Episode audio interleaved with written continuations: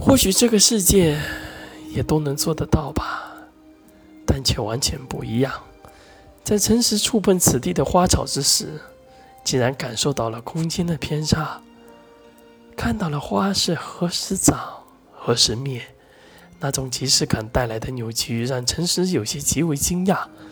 他触碰地上的石头，竟然能感受到石头的生命，感受到石头的成长和以后的消散。诚实就是看到了另外一个世界的维度。诚实下意识的双手触碰自己的额头，他脑海中霎时间看到了自己曾经出生的那一刻。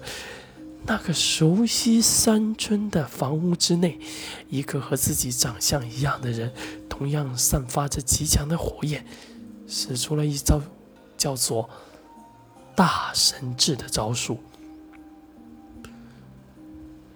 随即，自己便诞生在这个世界之中，而那个和自己一样的人便消失在空气之中。画面再次急速的飞转。他看到了以后生活中每每次发生的事情，那些记忆在脑海之中急速的跳跃。忽然，画面跳到了自己从未出现过的画面——五国大战。四国围攻梁国于城内，梁国灭。他看到自己赶到之时，齐越龙木皆已战死。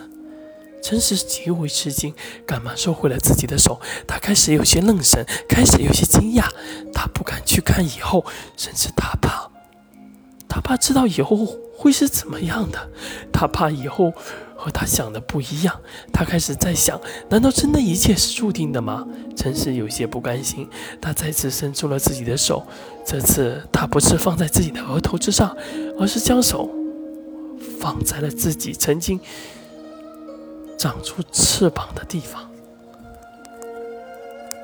他想通过曾经长出翅膀的地方获得克的线索，可是这一放犹如洪荒出世，脑里砰的一下，犹如看到了天际诞生一般。